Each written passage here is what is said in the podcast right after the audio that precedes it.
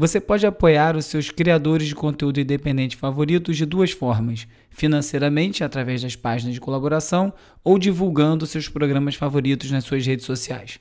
Seja como for, sua participação é indispensável.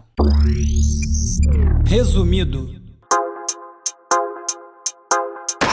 Olá, eu sou Bruno Natal e esse é o resumido número 25, conectando os assuntos mais instigantes da última semana e explicando como eles impactam você em 20 e poucos minutos.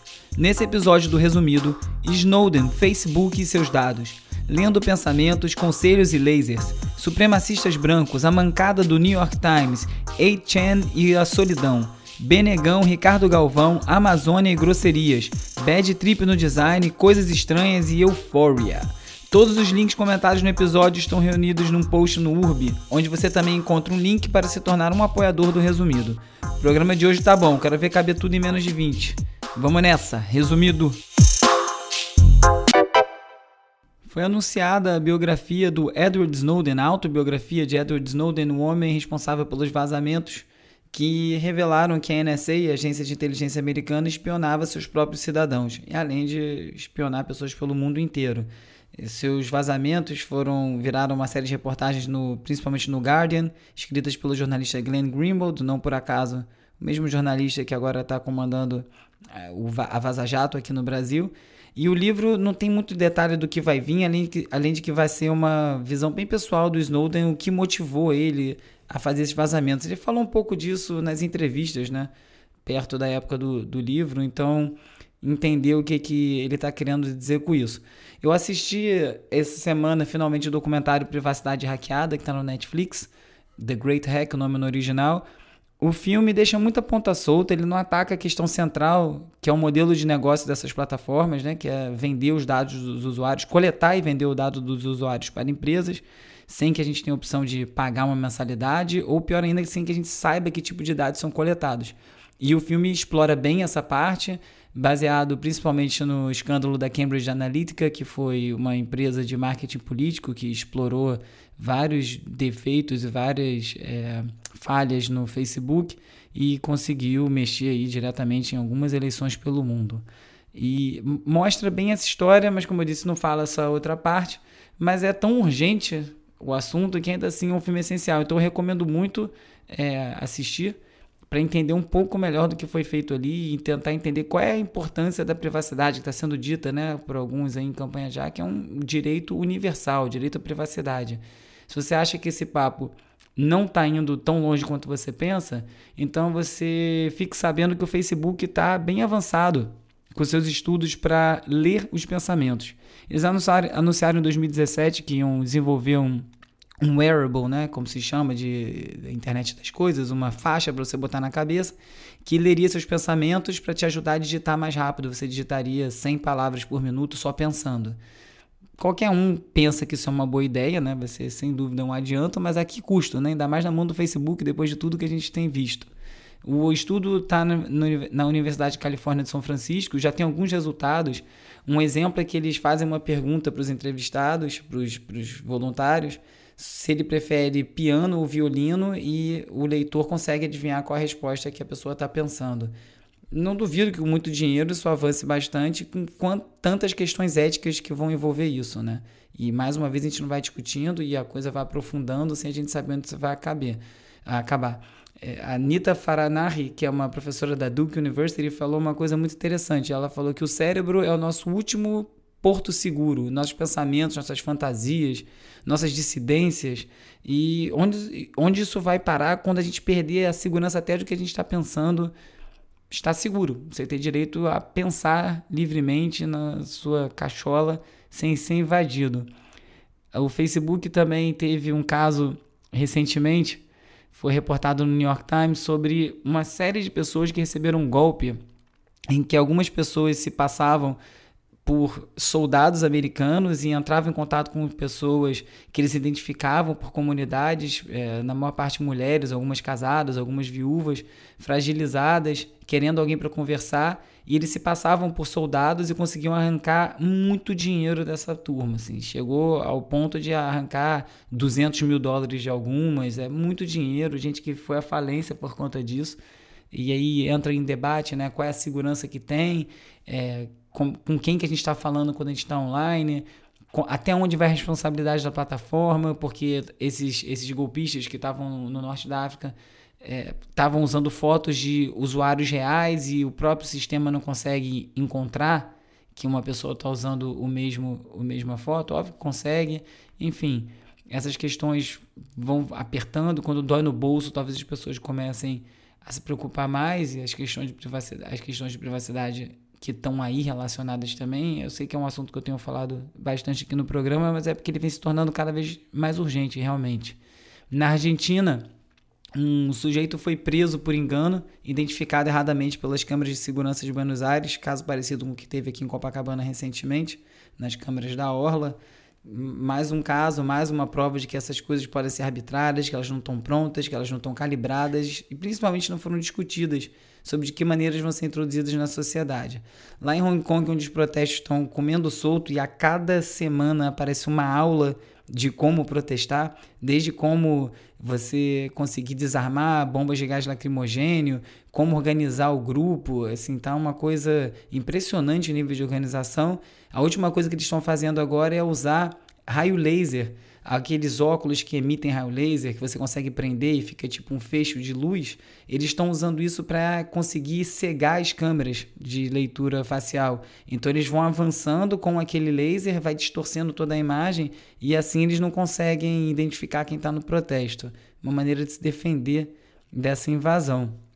O TED também botou um vídeo, na verdade esse vídeo foi em junho, mas é a palestra da jornalista Carol, é, Carol Calderwood, que é a, repórter, é a repórter do Guardian também, que fez as matérias sobre o Cambridge Analytica, e ela falando sobre o, o papel do Facebook no Brexit e o desafio, a, ameaça para a democracia que é o que aconteceu ali. E cada vez fica mais claro né, a manipulação que houve, tanto no Brexit quanto no Trump, é, até aqui no Brasil, com as fake news no WhatsApp, e tá tudo ficando muito claro e não se vê discutir o que a gente vai fazer com isso agora, né?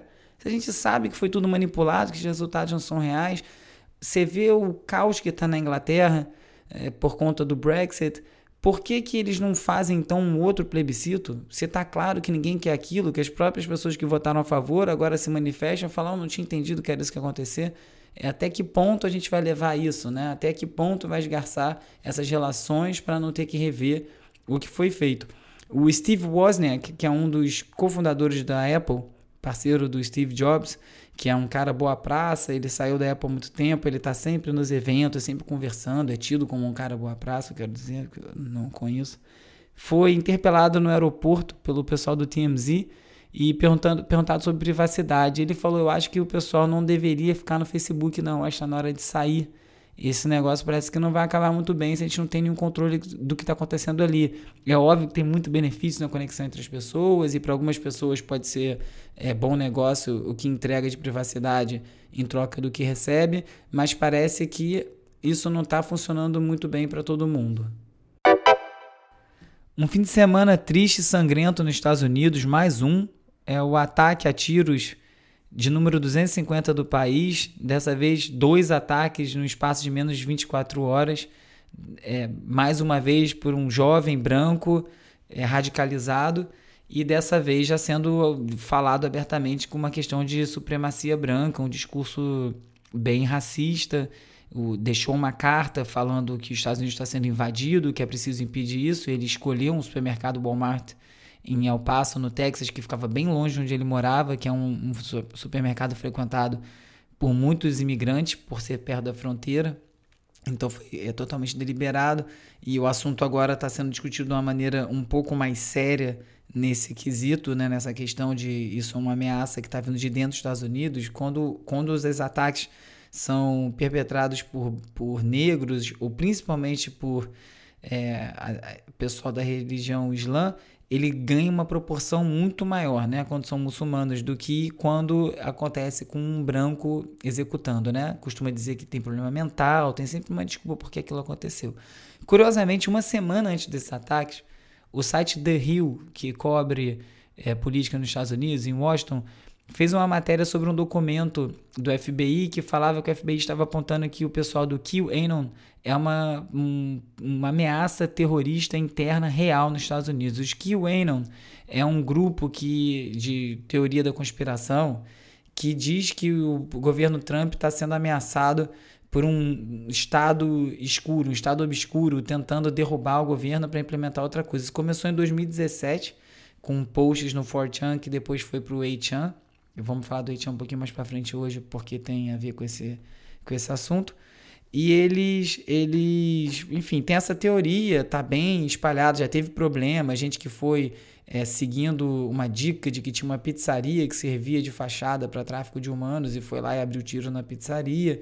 É, o, o, como eu ia dizendo, o The falou disso uma semana antes, e aí teve esse ataque, um deles claramente ligado, não diretamente aos QAnon, mas mostrando essa ameaça da supremacia branca, as pessoas desse pensamento nos Estados Unidos.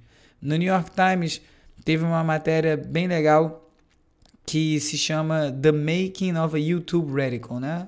A feitura de um radical de YouTube. E aí acompanhou um sujeito que foi radicalizado através dos vídeos que ele foi acompanhando no YouTube. E a matéria vai contando a história dessa pessoa e ele vai contando como ele foi sendo afetado pelo que ele estava assistindo e como os algoritmos tiveram uma parte muito importante na escolha do que ia ser mostrado para ele, né? Se você fica vendo muito desses vídeos, começa a aparecer muito mais desses vídeos e você fica preso nessa bolha com consequências bem, bem perigosas. É, sobre o atentado, ainda muita repercussão nos Estados Unidos. O Ale Bedoya, que é um, um, jogador da MLS, que é a liga de lá, fez um gol, correu para um microfone de campo e gritou: Congresso, faça alguma coisa, acabe com a violência por armas agora. Ele não vai ser punido pela liga, vai continuar jogando, o que é uma grande mudança, né? Se você considerar o que aconteceu com o Colin Kaepernick, o quarterback do, do 49ers, que foi praticamente banido do esporte por ter se recusado, ou ter se ajoelhado durante o hino nos Estados Unidos e ter se recusado a mudar essa postura. É, isso já vai mostrando como é, esse assunto está realmente chegando no limite para os americanos. Assim, é incrível que tenha ter tido 250 atentados e cada vez tendo mais. E em meio a isso tudo, sobrou para o New York Times que deu uma vacilada, sem dúvida histórica, que botou uma manchete na capa é, na segunda-feira sobre os atentados, depois do Trump já ter falado. É, que dizia, era uma, era uma, uma aspas do Trump, era a manchete principal, é, e aí dizia que o, o Trump pedia unidade contra o racismo. E aí as pessoas ficaram revoltadas. Essa primeira edição saiu, foi para rua, foi online com esse título. Era a manchete principal da primeira página, como eu disse, e isso não dá conta do, nem do contexto, nem da realidade do que o Trump falou, porque o Trump vem dizendo coisas muito absurdas em relação à imigração há muito tempo. E da forma que saiu ali, eles disseram que fez parecer ele um grande presidente. Né? Nos Estados Unidos eles têm o termo que é presidential e falou que eles fizeram ele ficar assim, parecer presidential. E é, é tudo que ele não é, né? E, cara, foi muito rápida a reação.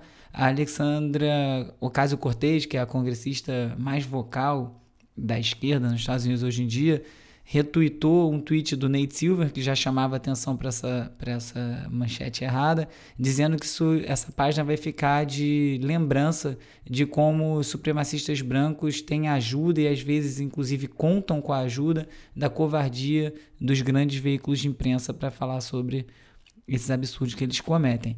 Chegou ao ponto que o New York Times teve que mudar a manchete, eles tiveram que fazer um editorial a respeito não é exatamente o pedido de desculpa, diz que é normal mudar a manchete. Eu discordo, acho que isso é bastante discutido e uma desse tamanho, dessa importância, não poderia ter tido um erro tão bobo.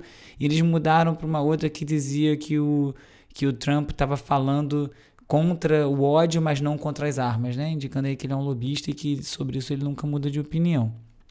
Melhor do que estava anterior, não é excelente, mas a discussão vem esquentando muito.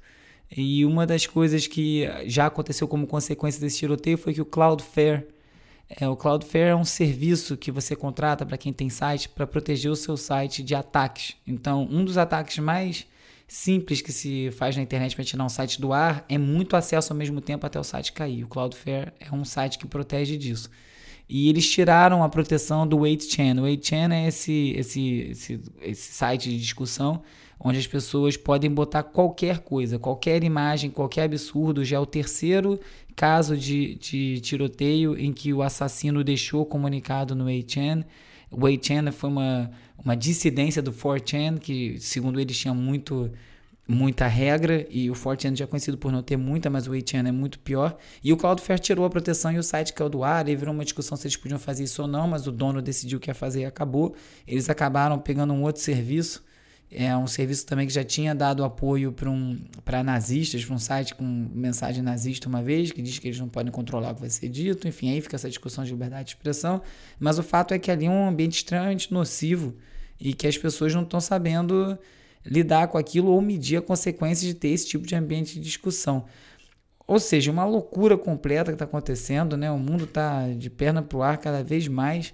E aí sai uma matéria na BBC falando, é, falando sobre por que os jovens estão cada vez mais exaltos na, exaustos na Suécia, que é o paraíso, né, entre aspas, das leis trabalhistas.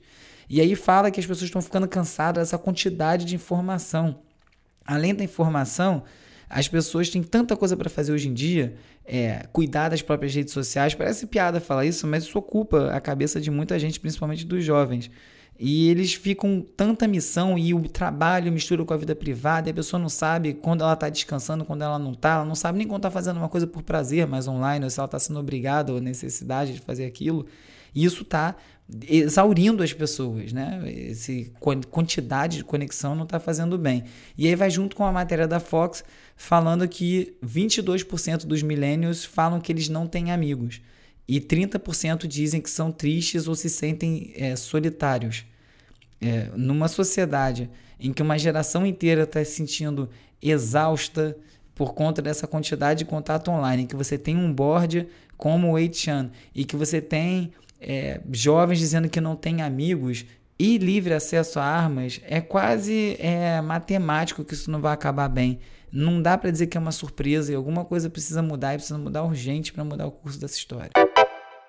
No Brasil aconteceu coisa abessa nesses últimos dias também, né? Tivemos um torcedor expulso da arena do Corinthians porque estava gritando palavrões em relação ao Bolsonaro. Ele nem estava presente no, no jogo e foi levado pela polícia porque não podia se manifestar. Benegão teve show interrompido pela polícia em Bonito, é, um discurso do prefeito dizendo que era isso mesmo, que não era lugar para aquilo, que não pagou para ele lá dar a opinião dele, a polícia abordando a banda, uma coisa totalmente absurda, censura. Né? Ninguém podendo já falar o que pensa. Ricardo Galvão, diretor do INPE, que estava tá de, dentro do governo, falou dos dados de matamento, também acabou demitido. Deu uma outra entrevista para o Clique Ciência da UFSCar, é, que é a Universidade de Santa Catarina, falando bastante sobre o que aconteceu, bem interessante essa entrevista, e bastante coisa de abuso numa mesma semana, né? Dentro do assunto do INPE, curiosamente, essa semana saiu o anúncio da Costa Rica, que é o principal destino de natureza nas Américas hoje em dia, que eles pretendem zerar as emissões até 2050. E enquanto isso, a gente está aqui né, brigando com os fatos, com esse ministro, ministro do Meio Ambiente só causando barbaridade, falando uma asneira depois da outra. E essa postura pode se provar bastante perigosa para o país. Né? Num artigo de um professor de Harvard, Stephen Walt, no artigo publicado na revista Foreign Policy, a BBC comentou, ele falou sobre quem vai invadir o Brasil para salvar a Amazônia. Isso já leva a discussão para um, um, rumo completamente diferente. Já começa a se falar em como é, explorar essa situação para talvez invadir o Brasil se apoderar de coisas que são daqui, concordando ou discordando é, do que está acontecendo no governo, é muito grave quando o governo põe um discurso tão, tão medonho na rua que abre espaço para alguns até oportunistas aproveitarem isso como uma situação é, para montar e tirar lucro dela. E o Bolsonaro, a cada dia que abre a boca, fala mais besteira, né? Essa semana que passou, ele teve fez uma ameaça ao Senado, né, que se não passasse, se não aprovasse a indicação dele do filho para a embaixada nos Estados Unidos, ele o colocaria como ministro das Relações Exteriores, então acima de todos os, os outros diplomatas numa clara chantagem, uma coisa absurda, com uma cara totalmente cínica. E depois ele saiu e começou a falar palavrão igual um doido. Ele disse que ele era o Johnny Bravo então e começou a falar que a imprensa tinha que aceitar que ele tinha ganhado a eleição sim, porra. E aí olhou para a câmera e falou: "Acabou a eleição, porra". Você vê um presidente falando dessa forma, é assim, ele não entende que a eleição não foi uma carta branca. Ele deve a todos os brasileiros, e inclusive os que não votaram nele. O país não foi entregue para ele fazer o que ele quiser. E ele parece estar ficando cada vez mais confortável nessa posição que ele está e começando a botar a cabeça para fora e vamos ver que consequências pode trazer. Um estudo está apontando que a avaliação do governo Bolsonaro está caindo nas redes sociais. É, ver essa matéria no Estadão, caiu alguns pontos, principalmente depois de ele ter falado a questão que no Brasil não se passa fome, depois ele falou a questão do chamou todos os nordestinos de Paraíba e falando as coisas que ele falou de pegar uma cana para o Glenn Greenwald, enfim, essas coisas começando a talvez ter alguma consequência para o que ele está falando. Se você tiver a fim de ver mais coisas do Bolsonaro, tem um, um site que chama-se Tesoureiro do Jair, um Twitter, desculpa, é arroba tesoureiros do JB, em que ele faz, organiza dia a dia, sempre o link de tudo que de absurdo que o Bolsonaro vem falando desde dia 28 de março. Ele está fazendo um grande repositório das barbaridades que o sujeito fala. Vale a pena acompanhar. Esse assunto sobre a internet vai tomando conta da vida do sujeito de uma forma que eu acabei desenvolvendo uma teoria inteira sobre como Stranger Things, a seriado da Netflix, na verdade é uma grande crítica ao que a internet virou e nos transformou nesses tempos hiperconectados. É uma grande analogia à disputa que acontece dentro daquele programa com várias figuras ali representando essa disputa que a gente tem hoje em dia. Quem quiser saber mais, eu botei lá no urb.cc, tem lá tudo certinho organizado e também fiz um, um thread, um fio no Twitter, urb. Quem quiser ver, tá lá. Outra série muito legal que acabou essa semana, Euphoria, sobre os adolescentes nos Estados Unidos e o consumo de droga e o alto uso de internet e como isso afeta a vida de todos eles. Será um sucesso baseado no original israelense. E a cena final da temporada, no domingo, teve uma coisa bem, bem diferente. assim. O tema instrumental que é tocado em todos os episódios da série, vinha sendo tocado, do nada ganhou vocais da protagonista, que é a Zendaya, que também é cantora.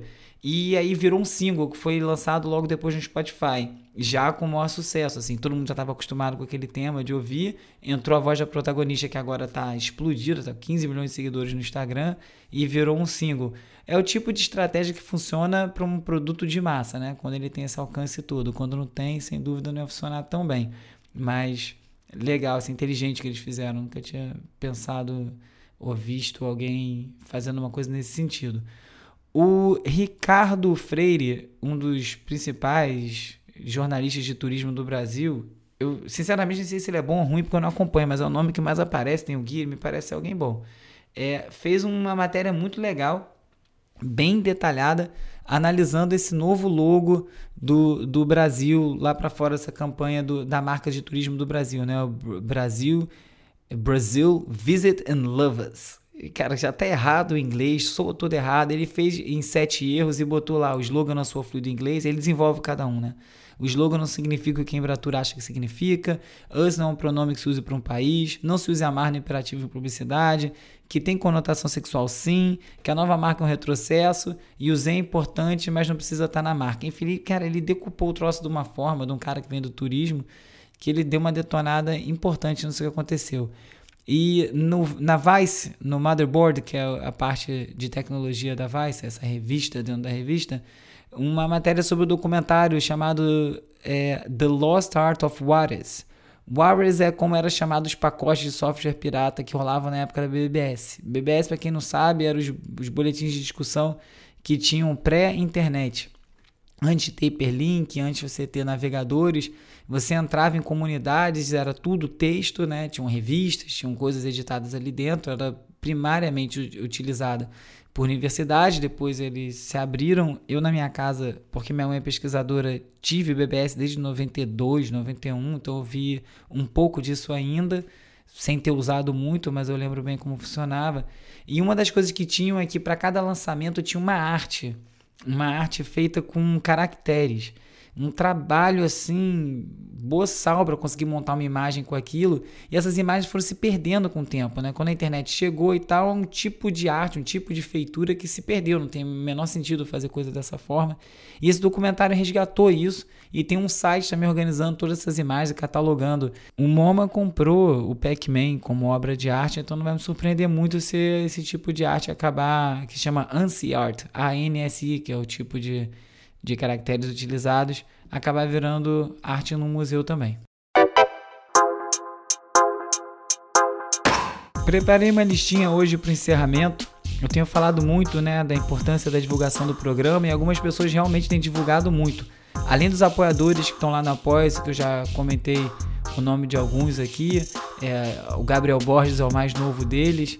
Muita gente tem postado bastante coisa no Twitter, no Stories do Instagram. Eu agradeço muito a ajuda de vocês. Então, vou aqui falar o nome de algumas das pessoas que têm mais postado. Desculpa se você postou e eu não falei seu nome. Ou, ou, talvez não tenha me marcado no post e eu não vi. Porque o resumido, como arroba, não é meu, então tem coisa que eu perco. Mas o Raul Aragão, Renata Simões, Gustavo Mini, Breno Pineschi, Natália Medeiros, Jen, Fernando Schlapfer, Marcelinho da Lua, Jardim Carneiro, Alex Munducim, Sérgio Takahata, Marcelo Faria, Tainá Brito, Pedro Serra, Rodrigo Pinto, Monique Cardoso, Gabriel Caetano, Léo Ribeiro, Conde, Ismalton Boy, Rafão de Oliveira, Felipe Taque, Arnaldo Branco, Vanessa Guerra, Castelo Branco. Essa galera toda postou a beça nessa última semana. Então, se você não postou, ó, também é a sua vez de postar. Vou tentar de novo juntar os nomes, semana que vem eu falo. Quem curtiu o programa, depois manda o feedback, me diz o que achou. É muito importante ouvir o que vocês estão achando. É, eu, às vezes eu preparo o programa de um jeito, sei lá como é que ele fica pronto no final. É, e é sempre bom ouvir vocês. Então é isso. Todos os links, mais uma vez, né? Aqui falando, todos os links comentados no programa vão estar lá no, no blog, urb.cc, onde tem também o playlist resumido tracks, que eu vou deixar repeteco da semana passada, que ficou muito boa, outra playlist, eu gostei. Vou deixar para quem não ouviu. Então é isso. Semana que vem tem mais. Resumido. Resumido. resumido.